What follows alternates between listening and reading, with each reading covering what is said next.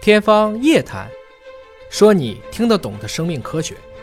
欢迎您关注今天的《天方夜谭》，我是向飞，为您请到的是华大基因的 CEO 尹烨老师。尹烨老师好，哎，小飞同学好。我们今天关注国内第一只自主培育的商业化的克隆猫。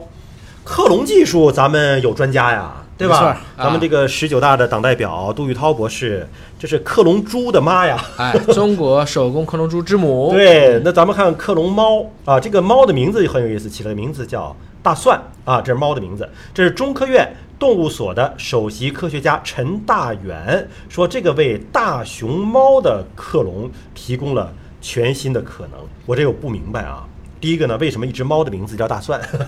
第二个呢，你明明克隆的是猫，那大熊猫不要欺负我不懂生物啊！大熊猫那是熊，对吧？你克隆了猫跟克隆熊有什么关联？第一个问题我答不 了，啊就跟你为什么叫向飞，这得问你爸，对吧？但是猫和熊猫本身都是食肉目的，对，熊科和猫科，其实熊科、浣熊科、猫鼬科、犬科、猫科这几个就是比较近的。九七年那只是克隆羊，后来的克隆牛，包括我们的克隆猪，韩国黄一期的克隆狗，过去两年在中科院的神经所的胡慕莹团队做的克隆猴子等等，这些哺乳动物是越克隆越多了。克隆猫如果能成功的话，他们就认为那就在食肉目上来看，嗯这算是跟大熊猫同亲共源的，就提高了一定的可能性。但是我觉得克隆大熊猫肯定还是比较难的。对，呃，它这个并不是说首只克隆猫，那当然而是首只商业化的。什么意思呢？嗯就这大蒜是谁给起的名字？是原来的猫主人。哎，它原来呢是一只两岁半的雄性的英国短毛哎猫，英短呃，但是生病了，而且是这个泌尿系统疾嗯病，不知道是不是盐吃多了啊，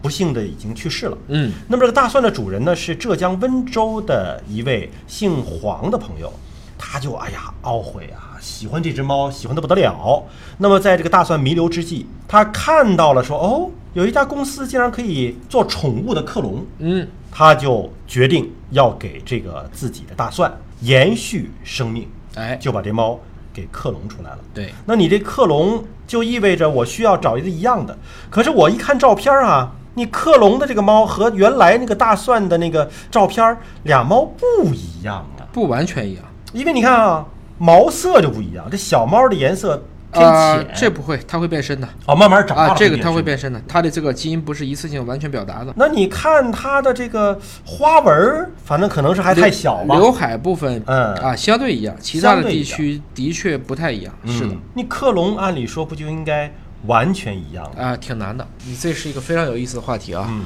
因为我们说克隆必须一模一样，但其实呢，我曾经问过你，把一只猫如果剃光了，嗯，那猫皮上是白的？肉色，不是，其实是带花纹的。猫皮都带花纹儿。把老虎的毛剃完了，就比如说只剩下皮的老虎，嗯和它长出毛的那个颜色是对称的。哦，也就是说，它的色素是来自于这些皮肤分化皮细胞的。肤啊，有一点是很明确的，就是在于，如果一只猫一旦定了，嗯这只猫未来怎么长，它的甲基化是终生不变的。嗯一个猫已经生出来之后，它可以掉毛，但是它的颜色不会改变了。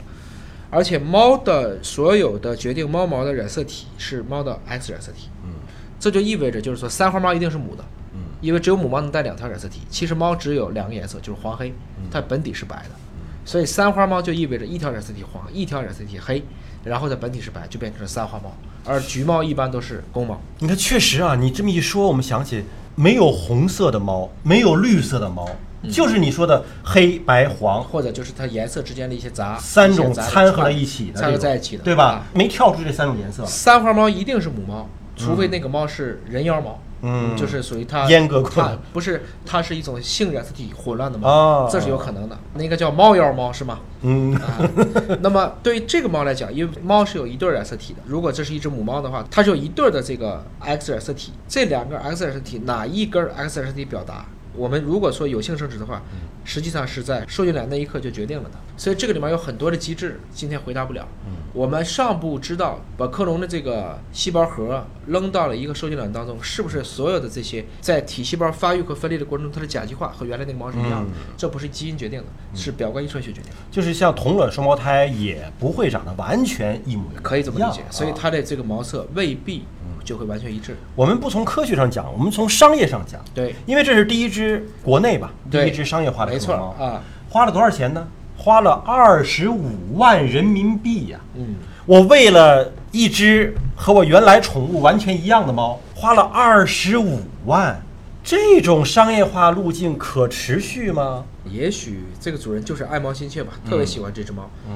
一只这样的英短，就通过他给这个图片来看，如果买一只猫崽儿，假如说比较纯种的话，嗯市场价一般就会在大约三四千块钱。嗯，实际上，他也可以去再买一只差不多的猫。因为我们可以这样理解，就是说它即便克隆了一只跟原来样子完全一样的，但是那个猫的思维思想也没有继承已经去世的那只猫的思想啊，。它的神经类型也不知道是怎么样的啊，对吧？嗯但无所谓了，我觉得既然它是一种商业化的嘛，就意味着其实只要有市场就是可以的。当然，二十五万还是太贵了，嗯我觉得一般人可能也承受不起。那未来这种克隆的商业化的应用，有可能还会有什么样的前景吗？在西方来看的话，他们克隆狗是非常多的，嗯，因为西方人把很多的狗当成是自己的一个家人，亲人一样他们自己实际上会养更多的狗。嗯另外，从商业的角度来看呢，我倒觉得不要以后做这种，你像这这只大蒜的猫还长刘海，这还黑一块白一块，挺难的。嗯我们就直接克隆纯色猫，嗯这看起来肯定跟原来的猫是非常相似的。嗯比如说，它如果同样是英短，假如说它是做英短当中的蓝猫，就是浑身上下看着都是那种灰蓝色的，那这个东西看起来就更像它之前的那个猫。我这是衍生生发一个问题嗯啊！你刚才说到了，就是说西方把这个狗当成自己的家人啊，嗯一旦离开了之后很伤心，希望它回来。那未来有没有可能就是说亲人，我就特别思念它，但它离开这个世界了，我想把它克隆回来，我把它当孩子养，对就是这一世你是我的爸爸妈妈，这下一世我来照顾你，这种伦理上过得去吗？嗯过不去啊，就啊目前肯定不接受。这不就是《侏罗纪世纪二》吗？对那小女孩就是克隆的，说是孙女，实际就是女儿，对，等等。嗯，我觉得在目前来看，这肯定不靠谱。伦理上肯定是不靠谱，肯定是不靠谱技术上啊呢？技术上，我认为既然蒲明院士的猴子都做出来了，克隆人技术上应该不是问题。嗯但这是个潘多拉的盒子，嗯，这个东西我们今天的人类是没有做好准备把它打开的。所以在技术的前行的路上，其实伦理一直是在像一个刹车一样，对，觉得不妥当的，对其实它是时刻在踩刹车的。没有科学的人文是愚昧的，嗯没有人文的科学是冰冷的。嗯，但两者之间如果没有伦理，都是危险的。好，感谢叶老师的分析和解读，今天节目就这样了，感谢您的关注，下期节目时间我们再会。